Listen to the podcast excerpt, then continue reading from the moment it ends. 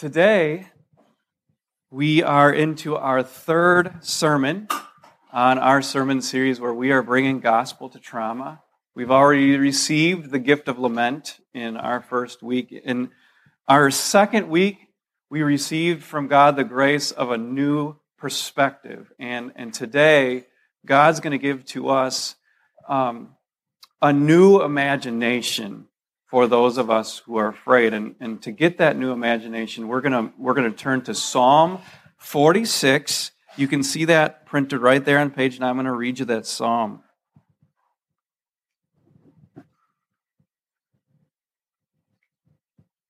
God is our refuge and strength, an ever present help in trouble. Therefore, we will not fear Though the earth give way and the mountains fall into the heart of the sea, though its waters roar and foam and the mountains quake with their surging, there is a river whose streams make glad the city of God, the holy place where the Most High dwells. God is within her. She will not fall. God will help her at break of day. Nations are in uproar, kingdoms fall. He lifts his voice, the earth melts. The Lord Almighty is with us. The God of Jacob is our fortress. Come and see what the Lord has done, the desolations he has brought on the earth. He makes wars cease to the ends of the earth. He breaks the bow and shatters the spear. He burns the shields with fire. He says, Be still and know that I am God. I will be exalted among the nations. I will be exalted in the earth. The Lord Almighty is with us. The God of Jacob is our fortress. This is the word of the Lord.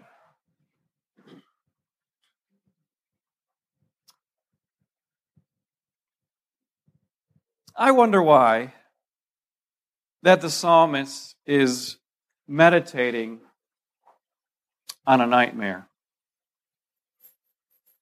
I really do. I, I wonder why. It, it's an apocalyptic nightmare. In this world of the psalmist, verses 2 and 3, previously safe places are no longer safe.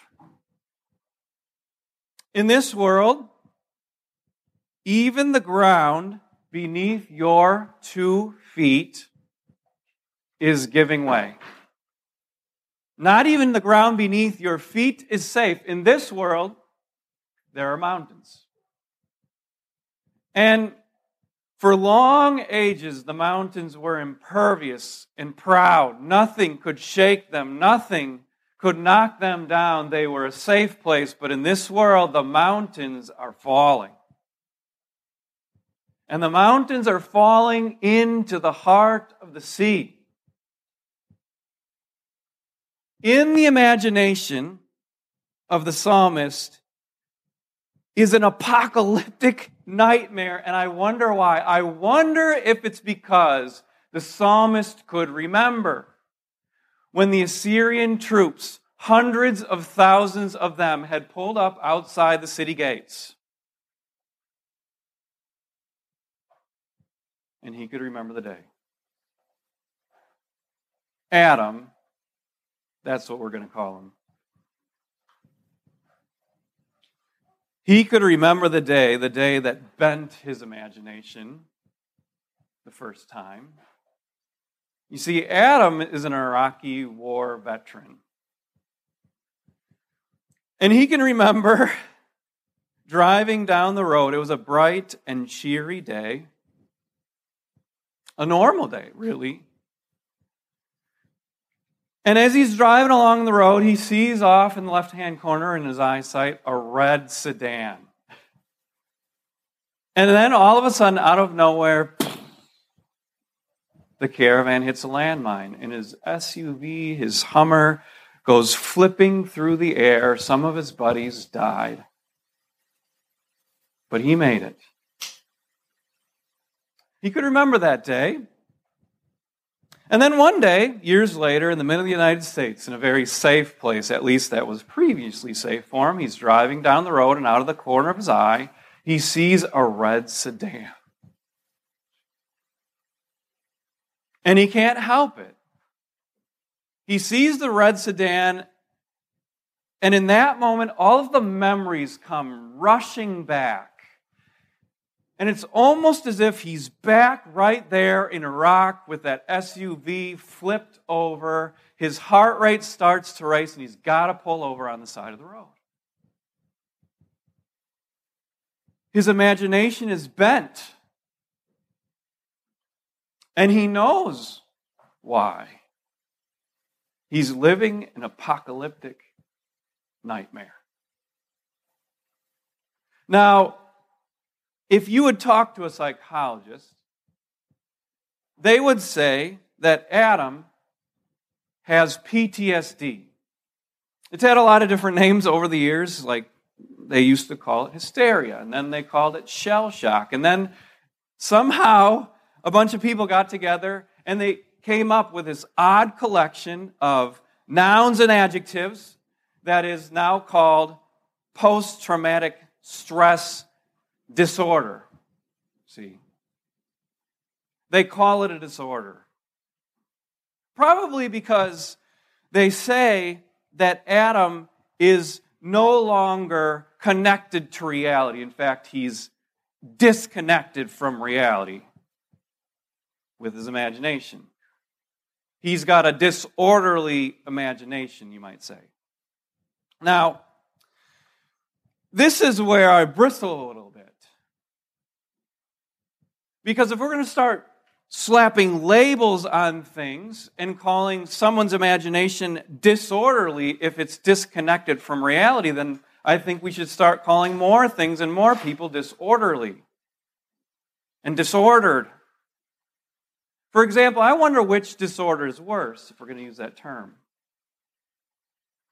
I thought about it this way What about the people who have pre traumatic naivete disorder? And I'll give you a couple examples. These are people, and you've seen them, maybe you're one of them, where you're driving down the road at 70 miles an hour, right? And you've got your music blasting. And it's heavy traffic. You understand? It's, it's heavy traffic. Your left eye is on the traffic, but your right eye is texting. And now, this is a person that thinks it could never happen to me. I would never get in a traffic accident or cause some horrific fatality in the middle of the Long Island Expressway because I'm the best driver that planet Earth has ever seen. That's a little bit of a disorderly imagination, isn't it? They can't possibly imagine that something could go wrong. Or what about the smoker? What about the smoker? You know, they, they start smoking when they're 21, and, and they're smoking like a pack a day, right?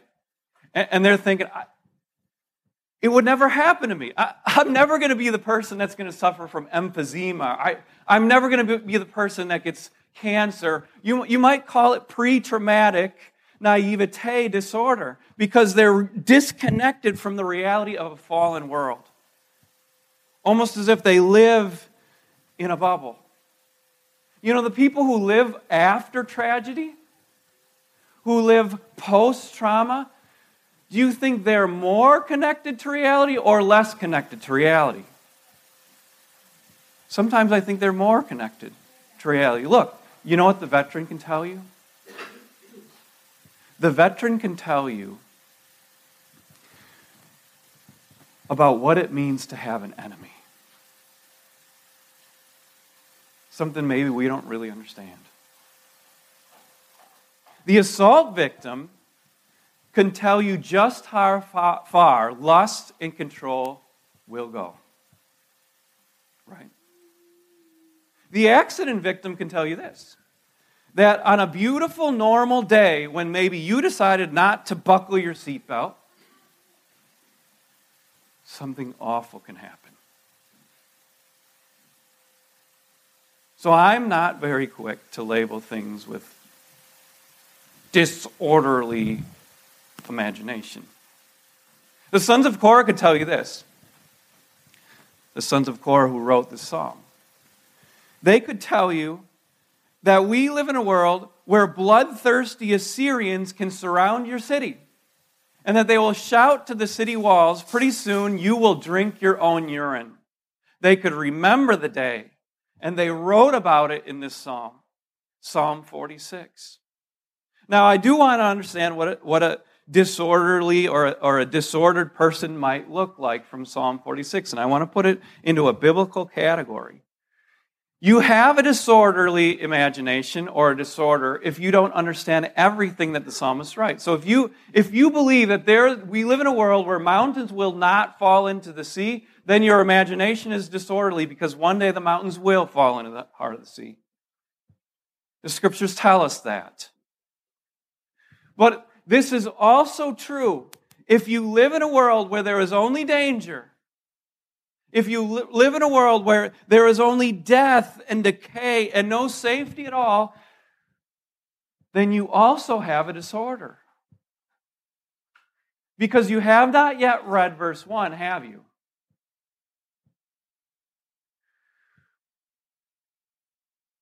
When everything is falling into the heart of the sea, we have a refuge. When even the ground beneath your feet cannot be trusted. We have a refuge.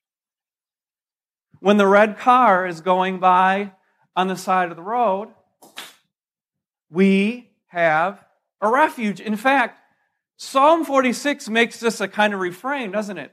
Repeatedly, this same truth. Look at what it says in verse 1. God is our refuge and strength, an ever present help in trouble. Let's define what a refuge is. A refuge is a safe place when you are surrounded by danger. A refuge is the only place where you can go and know that when the mountains are falling into the heart of the sea, when, this, when the land cannot be trusted and the ground beneath your feet is falling away, a refuge is the place where you can go and be safe. God is that refuge. God is your strength in trouble, and He is ever present, the psalmist says. Now, Jesus said this if you want to know the Father, you've got to know me. So I want you to think with me about Jesus. When Jesus walked the face of the earth, some people were not even safe in their own bodies because dark spirits inhabited them. And then Jesus got near to them, and what happened? The dark spirits fled. When Jesus walked the face of the earth, the disciples almost went through a terrible uh, uh, transportation accident. You know the story I'm talking about? Here's this boat, they're going across the, the, the, the Sea of Galilee, the, the, the wind comes up, the, the waves are coming over the side of the boat, and Jesus stands up in the middle of that transportation accident, and he says to the wind and the waves, Be quiet and they obeyed like an obedient dog. And the disciples said, Who is this? And we might say, He is God, our refuge, an ever present help in trouble. When Jesus died, when he hung between heaven and earth, for our own forgiveness, the earth shook. And when he rose again, it shook again. It's as almost as if the earth is preaching to us a little mini sermon saying, there is something more firm and more stable than even the ground beneath your feet. What is it? It is the very love and power of Jesus our Savior. Jesus said this. He said, I want to teach you about the Father. And he said, I want you to know about the Father. The Father doesn't need to do a census to know just how many birds are on planet Earth. Not one falls to the ground outside of his knowledge. Jesus taught us about the Father. He said, The Father knows just how many hairs are on your head. Which means that not one hair of your head falls to the ground outside of his loving care and protection. We have a great refuge in God. That's what Jesus teaches us in the scripture. Now, the psalmist makes this conclusion. And this is where we want to get to today. He says this Therefore, we will not fear. When you see the car on the other side of the highway, your red car, the car that triggers fear in your heart, we will not fear. God is a refuge. Even though you walk through the valley of the shadow of death, right? We will not fear. Because God is with us. Even when you come to that place where the memories come flooding back, where that thing happened to you, we will not fear because God is just as present with us now as He was when we needed Him back then. God is a refuge. When you are going through the scariest situation that you have ever come to in your life, and I'm talking about the future now, what can you do? You can remember God is with me. Therefore, we will not fear. This is, this is what I'm asking you to do that you would connect your reality, ground yourself in this gospel truth that God has never left us, He has never abandoned us, and in Jesus, He is with us even in the scariest moments. Therefore, we will not fear. It's like, it's like this truth that radiates from the inside out, that starts in your heart, slows down your heart rate, cleanses your imagination and says, I'm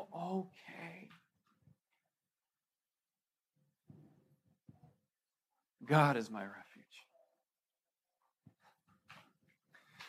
Two weeks ago, God gave us the gift of lament. One week ago, He gave us the gift of a new perspective. Today, He gives us the gift of a new imagination. So I want you to do this. If you have to, close your eyes, but at least imagine with me now a new scene. Outside, outside, everything is falling. That's what's happening in the psalm. Everything's falling. Mountains are falling into the heart of the sea. Outside, kingdoms are falling. Politicians are falling. Governments are falling. Outside, everything is danger. But inside, and so what happens in Psalm 46. Inside, there is a river. And its waters make the city of glad God, the city of God glad.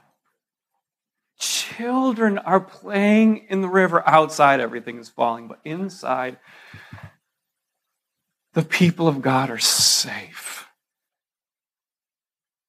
The city will not fall because God is in her. And God loves her. And God is a refuge.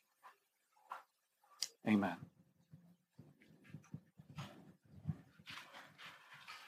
Please stand. Let's confess our faith in God, our refuge, with the words of the Nicene Creed. You'll find them right there on page 10 of your bulletins.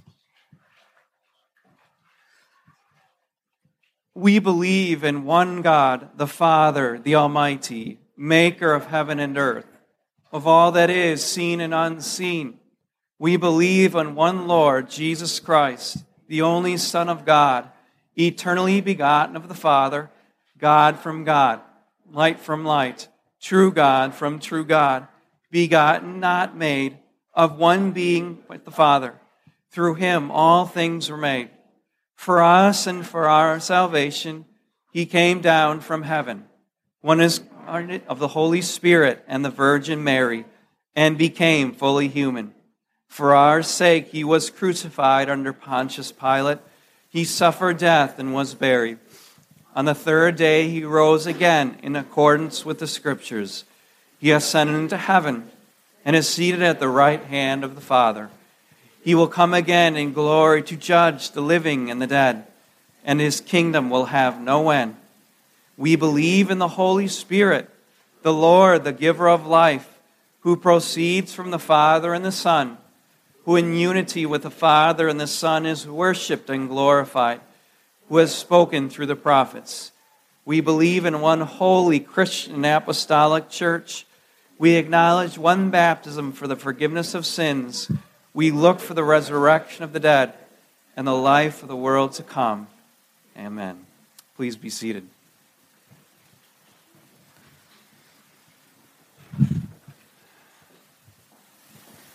Thank you for being with us here this morning. Just a couple of announcements. We are coming uh, near to our celebration of the Reformation. Our celebration will begin, not end, but begin this Saturday. We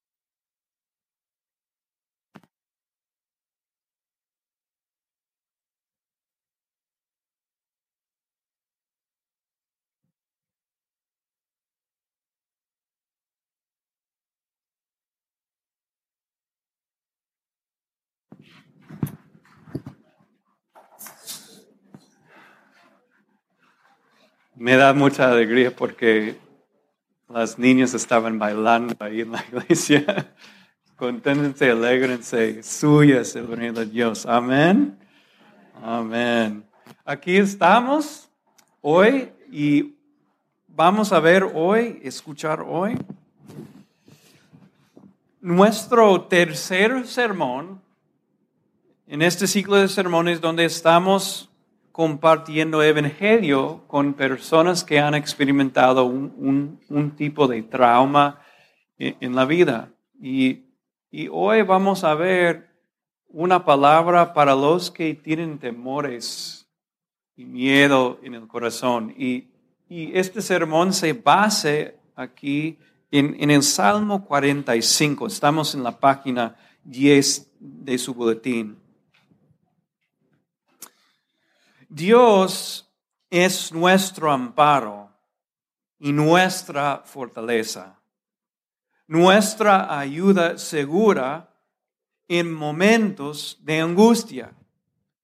Por eso no temeremos, aunque se desmorone la tierra y las montañas se hundan en el fondo del mar, aunque rujan y se encrespan sus aguas y ante su furia retiemblan los montes.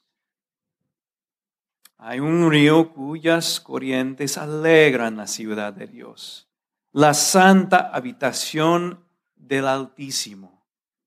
Dios está en ella. La ciudad no caerá. Al rayar el alba, Dios le brindará su ayuda.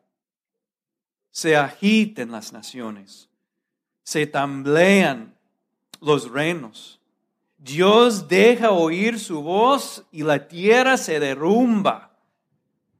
El Señor Todopoderoso está con nosotros. Nuestro refugio es el Dios de Jacob. Vengan y vean los portentos del Señor. Él ha traído desolación sobre la tierra, ha puesto fin a las guerras en todos los confines de la tierra, ha quebrantado los arcos, ha destrozado las lanzas, ha arrojado los carros al fuego. Quédense, quédense quietos, reconozcan que yo soy Dios. Yo seré exaltado entre las naciones. Yo seré enaltecido en la tierra. El Señor Todopoderoso está con nosotros. Nuestro refugio es el Dios de Jacob. Esta es la palabra de Dios.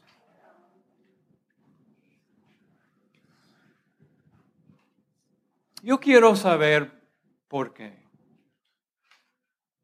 Quiero saber por qué el salmista está meditando en este desastre. Porque de verdad lo que tenemos aquí en versículos 2 y 3 es un verdadero desastre. Mira lo que está pasando aquí. Ni siquiera el suelo debajo de los pies está seguro.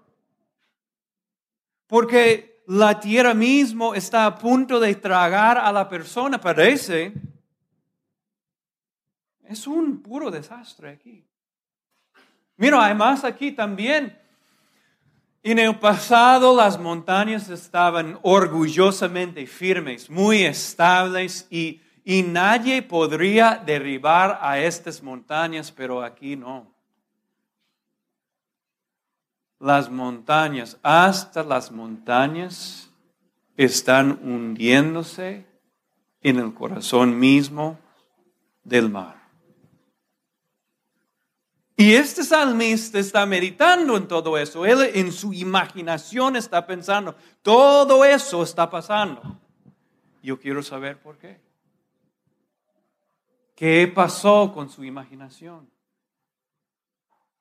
Adán, vamos a nombrarlo Adán. Él, él sabe muy bien cuando su imaginación se rompió en un sentido, su imaginación se dobló. Adán es un veterano de la guerra en Irak. Y él, él puede recordar muy bien el día, fue un día soleado, un día alegre en un sentido, un, un día normal para Irak por lo menos.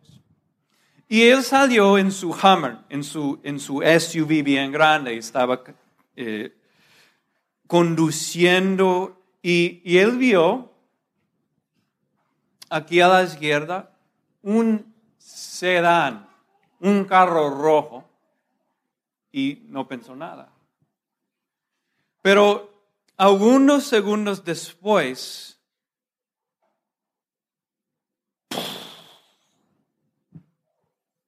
una, explicación, una explosión increíblemente grande. Y su camión se fue girando en el aire. Algunos de sus amigos fallecieron. Y él mismo sobrevivió. Ahora, años después, Adán está conduciendo aquí en Estados Unidos y ve aquí a la izquierda un sedán rojo. ¿Y saben lo que le pasó? Sus, su mente y su imaginación se llenó con el desastre que había pasado en Irak. Su corazón, Él no pudo seguir caminando, entonces decidió, tengo que pararme aquí para tranquilizarme un poco más. Él, reconoció en este día su imaginación en un sentido rompió. se dobló. Eso es lo que los psicólogos llaman un trastorno. ¿Saben lo que es un trastorno? Trastorno, ¿sí? Es una enfermedad mental. Ellos llaman ese trastorno TEPT, eh, significa trastorno de estrés postraumático. Ahora, yo sé que eso es una, una colección de adjetivos y nombres un poco extraño, pero significa que ellos están diciendo que esa persona tiene una enfermedad mental. Está desconectado, esta persona está desconectada de, la realidad. ¿No es cierto? Y hay una parte de mí que, que piensa que sí está desconectado, pero en un sentido no estoy de acuerdo. Porque hay muchas personas en este mundo que, que tienen un trastorno, una enfermedad peor. Y yo voy a decir que ese voy a nombrar trastorno de ingenuidad pretraumático. Les explico. Yo he visto jóvenes en su SUV. Tienen su música muy alta. Boom, boom, boom, boom. Y están conduciendo en, la carretera 60 mil, eh, miles per hour, vamos a decir, muy rápido. Y este jovencito tiene en su mano su celular. Está usando su ojo izquierda para manejar y para conducir. Y su ojo derecho él está usando para textear. En su imaginación, esta persona no puede imaginar un momento cuando, boom, todo se acabó. Ahora, ¿qué es el trastorno más más peligroso. El que reconoce que hay mal en el mundo, que hay muerte, que hay pecado, o el que está viviendo en un mundo que cosas así no pueden pasar. ¿Qué es el trastorno verdadero? O por ejemplo, vamos a hablar sobre fumadores por un momento. Cada fumador está mintiendo a sí mismo, ¿no es cierto? está diciendo, yo sé todas las estadísticas sobre todas las enfermedades físicas que puede pasar al fumador. Pero eso no va a pasar a mí. No es cierto. Eso es un trastorno, yo creo, porque es la imaginación está desconectada a la realidad de este mundo que si uno hace daño a su cuerpo, ¿qué va a pasar? Enfermedades, obviamente. Yo digo, si vamos a decir que un veterano tiene un trastorno, hay personas que también tienen un trastorno, trastorno opuesto, que ellos no reconocen lo que puede pasar. Ahora, podemos aprender algo del veterano. Lo que significa tener un enemigo en la vida con una arma. Podemos aprender algo de la mujer que fue violada, ¿no es cierto? Podemos aprender que en el ser humano hay, hay una maldad profunda. Podemos aprender de una persona que ha sufrido un, accidente de transporte que puede ser cualquier momento, un día normal, que lo, peor puede pasar. Entonces, ¿por qué estamos pensando que no, no debemos usar un, ¿cómo se llama? Un seatbelt. Podemos aprender lo que puede pasar. No es un trastorno para la imaginación decir, ese me puede, ese, esa cosa me puede pasar. Pero ¿saben lo que es un verdadero trastorno de una persona que ha sufrido un trauma? Si no hay seguridad, si no hay un lugar seguro. Porque según la palabra de Dios, sí es verdad que los montes a un día van a hundirse en el mar. Y, y sí es verdad que hay momentos cuando ni siquiera la tierra debajo de los pies está segura. Pero aún en estos momentos de angustia hay seguridad. ¿Dónde? ¿Dónde? La palabra de Dios dice,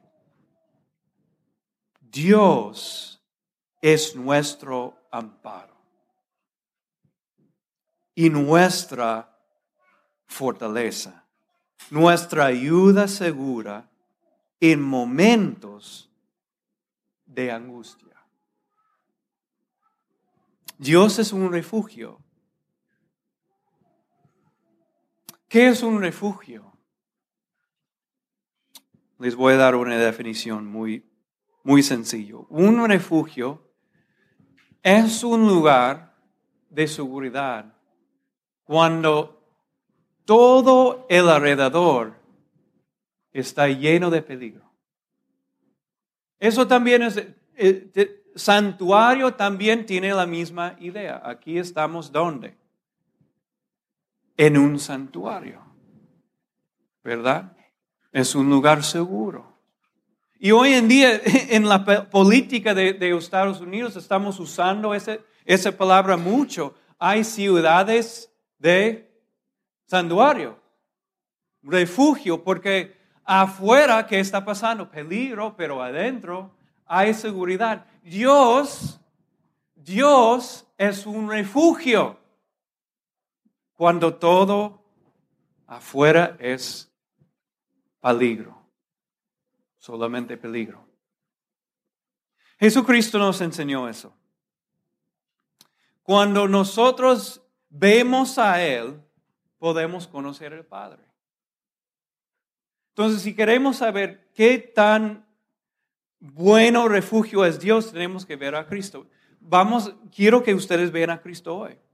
Piensen eso, cuando Cristo caminó en la tierra, hasta los cuerpos de algunas personas no estaban en eh, lugares seguros porque fueron personas endemoniadas.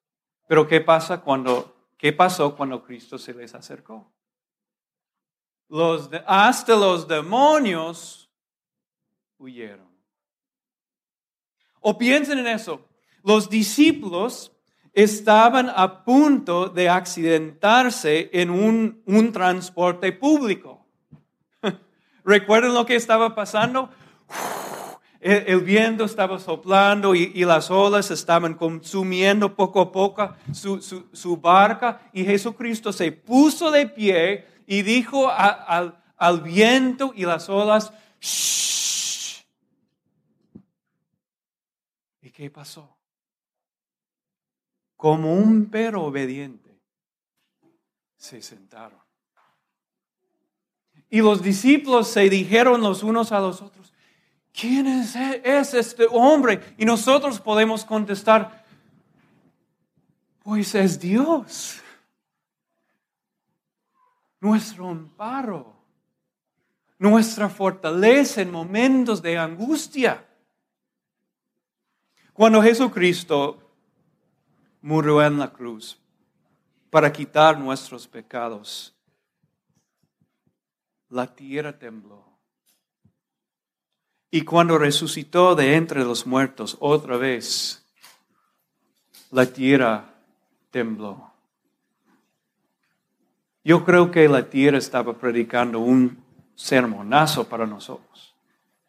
Estaba diciendo, hay algo más estable, hay algo más cierto, más seguro que la tierra debajo de los pies y el amor de Cristo en cada momento. El amor que llevó a Cristo hasta la cruz. Mira, Dios es nuestro refugio. nuestro amparo y fortaleza, nuestra ayuda segura en momentos de angustia. Ahora, Salmo 46 dice algo increíble y esta es la conclusión. Por eso, no temeremos. Y, quiero que nosotros aprendamos hoy a decir eso cuando estamos caminando en el valle de la muerte. No temeremos. ¿Por qué? ¿Qué dice el salmista? Porque tú estás conmigo, mi Dios, mi refugio. Cuando, cuando nosotros estamos viendo nuestro propio sedán rojo, no temeremos, porque Dios es un refugio. Cuando nosotros estamos en, en el medio de un peligro, una angustia increíble, podemos decir, pero no, yo tengo fe en mi Señor. Él nunca me ha abandonado y en este momento todavía está conmigo. No temo cosa alguna porque Dios es un refugio y Él está conmigo. es como funciona así, como un, en un sentido, un radiador. Este mensaje del Evangelio, que Dios es un refugio, empieza en el corazón y ese calorcito empieza a difundirse. Y el cuerpo empieza a relajarse, la mente a tranquilizarse y el espíritu decir, decir, con Dios, estoy bien. Él es mi Salvador. Él es mi refugio. Y nos da una nueva imaginación. En vez de, de, pensar, todo es peligro, las montañas están hundiéndose, la tierra está temblando y no hay lugar seguro, quiero que ustedes tengan una nueva imaginación y si necesitan, cierren los ojos por un momento. Quiero darles una nueva imaginación. Esto es lo que el Salmo, el Salmo 46 dice, afuera. Todo está cayendo. Hasta los reinos de este mundo, los políticos de este mundo, están cayendo. Las montañas y y la tierra está temblando, pero adentro de la ciudad hay un río. Y las aguas de este río, dice el Salmo, las aguas alegran la ciudad de Dios. Los niños están jugando en la orilla. Dios está en esta ciudad. Y esta ciudad no va a caer para nada. No puede caer porque es un refugio. Amén. Amén. Pónganse de pie, por favor. Vamos a confesar nuestra fe. Estamos en la página 11 de su boletín. Proclamemos las obras de Dios a través de las palabras del credo.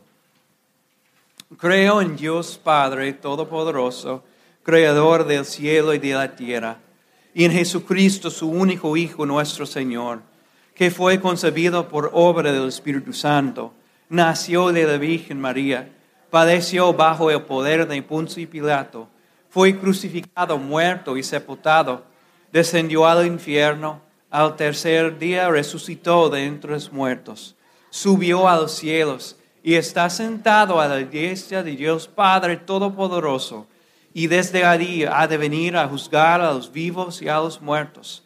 Creo en el Espíritu Santo, la Santa Iglesia Cristiana, la comunión de los santos, el perdón de los pecados, la resurrección del cuerpo y la vida perable. Amén. Pueden sentarse. Dos anuncios hoy. Primero, vamos a empezar.